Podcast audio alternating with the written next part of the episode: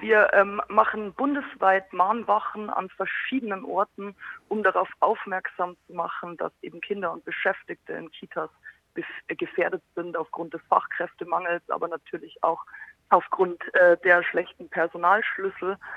Denn äh, die Beschäftigten sind häufig sehr überlastet, was natürlich eben auch zu Lasten der Kinder geht.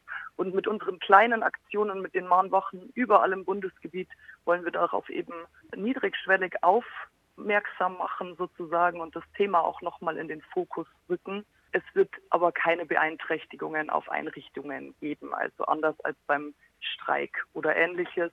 Die Beschäftigten in den Kitas, die an den Mahnwachen teilnehmen, machen das in ihrer Freizeit. Also die Mahnwachen finden außerhalb der Arbeitszeit statt. Genau. Das heißt, es ist eigentlich äh, erstmal der Versuch, eine Öffentlichkeit herzustellen, genau. Aufmerksamkeit zu schaffen. Genau, und das bundesweit, denn wir fordern ja, fordern ja unter anderem ähm, eben einen bundesweiten Kita-Gipfel. Kann man abschätzen, wie viele mitmachen bei den Mahnwachen? Ähm, zu den Mahnwachen ist ähm, nicht geplant, groß zu mobilisieren. Also da sollen keine hunderte Leute stehen, sondern eine kleine Gruppe an Beschäftigten.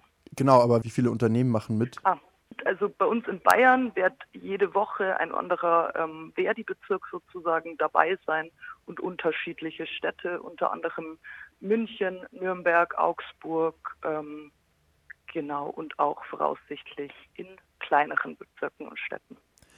Wie ist denn die aktuelle Lage genau bei den Beschäftigten? Was treibt sie zur Mahnwache?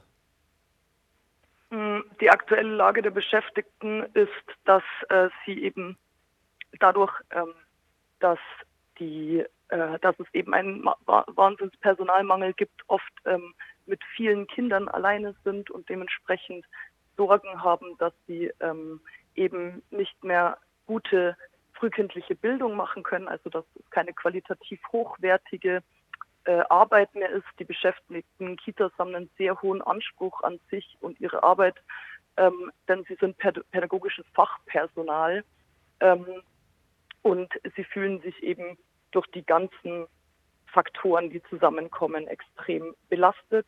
Ähm, Im Bereich der Kita-Beschäftigten ist auch, ähm, das ist einer der Bereiche, in denen die Beschäftigten am häufigsten ähm, durch Erkrankungen ausfallen, auch ähm, eben wegen hoher Belastung aufgrund des Fachkräftemangels. Und natürlich belastet es sie auch, ähm, dass sie natürlich die Situation der Eltern mitbekommen, wenn zum Beispiel durch ähm, Personalmangel die Öffnungszeiten eingeschränkt werden müssen oder ähnliches. Das führt natürlich auch dazu, dass es die Eltern belastet, die auf die Betreuung angewiesen sind. Ja, und es ist ja auch ein Unterschied, wenn man Kinder in der frühen Phase ihres Lebens bildet oder ob man nur verwaltet, dass sie sich nicht gegenseitig umbringen. Genau, also es geht nicht nur um satt und sauber, sondern es geht darum, Kinder ähm, eben, wie, sie schon, wie du schon sagst, quasi ähm, zu bilden und auch quasi allen die gleichen Chancen durch eine gute Betreuung ähm, zu ermöglichen. Und was könnte denn jetzt zum Beispiel die Politik tun, äh, um die Situation zu verbessern. Denn von heute auf morgen, das ist, glaube ich, allen klar, werden nicht plötzlich ganz viele Erzieherinnen und Erzieher aus dem Boden schießen. Also zunächst einmal ähm, wäre es wichtig, dass sich mal Bund und Länder zusammensetzen und einen ähm, wirklichen Plan dazu machen, wie es weitergehen soll. Und dazu gehören natürlich ähm, verschiedene Faktoren, zum Beispiel eben dass ähm, die Ausbildung ausgebaut wird, aber auch vereinheitlicht wird und auch besser vergütet wird, damit sich mehr wieder für die Ausbildung entscheiden. Ja, häufig hängt es am Geld, nicht wahr? Ein Job, der wird ja nicht nur aus Wohltätigkeit gemacht, sondern eben auch um seinen Lebensunterhalt zu verdienen. Und dafür muss das Geld stimmen, gerade bei so verantwortungsvollen Positionen. Ganz genau.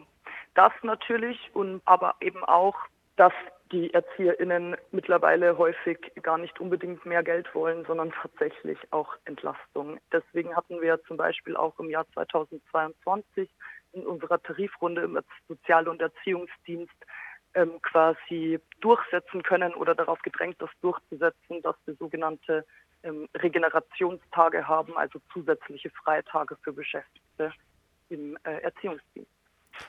Droht uns denn eigentlich schon ein Kollaps? Naja, äh, es gibt dazu verschiedene Berechnungen, aber wenn es so weitergeht, könnte man schon fast von einem Kollaps sprechen. Es gibt viele Kommunen, die auch gar nicht mehr die Rechtsansprüche der Eltern erfüllen können, weil einfach der Fachkräftemangel zu groß ist. Und zurzeit wird häufig ähm, auch äh, mit Wahlversprechen, wir bauen die Kita-Plätze ausgeworben.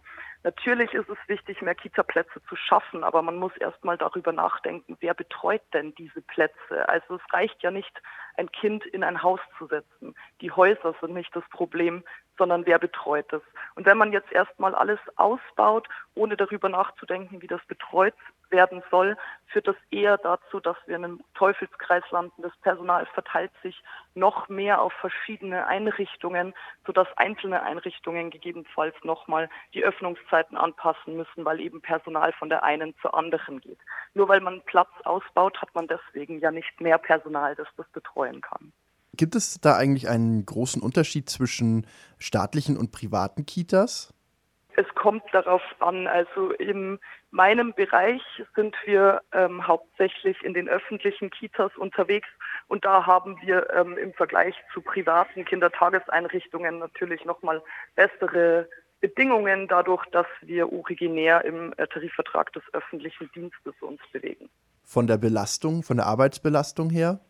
Das denke ich, sollte äh, in privaten und öffentlichen Einrichtungen ähnlich sein. Vor allem eben, weil ähm, das Personal teilweise auch häufiger wechselt, weil natürlich ähm, viele Träger versuchen, das Personal von anderen zu bekommen. Und dadurch entsteht natürlich auch eine Fluktuation. Ähm, an der Belastung ändert es aber Wichtig wäre aus unserer Sicht vor allem aber auch noch, dass ähm, die Lösung für den Fachkräftemangel nicht sein kann, die Qualität zu senken. Also dass man fachfremdes Personal immer mehr ermöglicht oder auch wie in Bayern zum Beispiel, dass Kita-Leitungen äh, keine pädagogische Ausbildung mehr haben. Auch das macht uns große Sorgen, denn wie schon angesprochen, geht es ja eben um äh, qualitativ hochwertige frühkindliche Bildung, was die Chancengleichheit auch herstellen würde, wenn die Qualität hoch ist. Aber durch den beständigen Qualitätsabbau, der würde eher dazu führen, dass diese äh, gute frühkindliche Bildung nicht mehr gewährleistet werden kann. Und in der Kindertageseinrichtung, das möchte ich auch noch mal ganz deutlich sagen, geht es eben nicht darum, dass Kinder nur satt und sauber und irgendwie ähm, betreut sind, sondern wie gesagt, es geht um gute Bildung schon ab dem frühen Kindesalter.